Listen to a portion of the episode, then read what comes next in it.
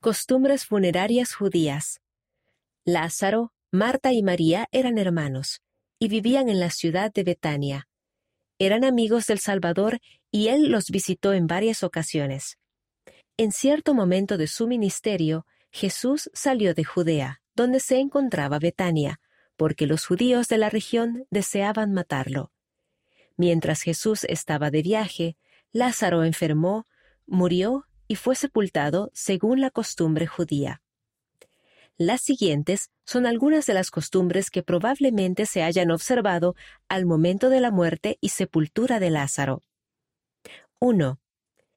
Después de que la persona fallecía, se le cerraban los ojos. El cuerpo se lavaba con especias aromáticas como el nardo, la mirra y el aloe. 2.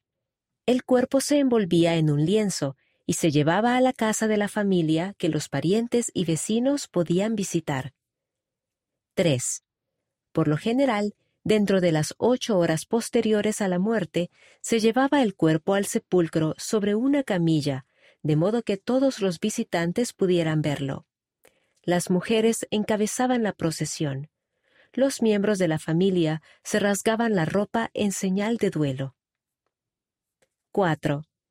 Algunas tumbas eran excavadas en roca. Las tumbas tenían pequeñas aberturas que obligaban a las personas a inclinarse para entrar. 5. El cuerpo se colocaba en un lecho labrado en la roca. El sepulcro se cerraba con una piedra redonda grande para evitar que entraran ladrones o animales.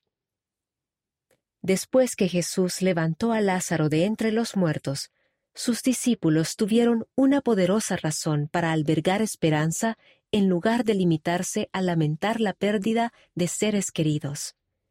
No podían negar que, gracias a Jesucristo, el sepulcro no tendría victoria ni la muerte aguijón.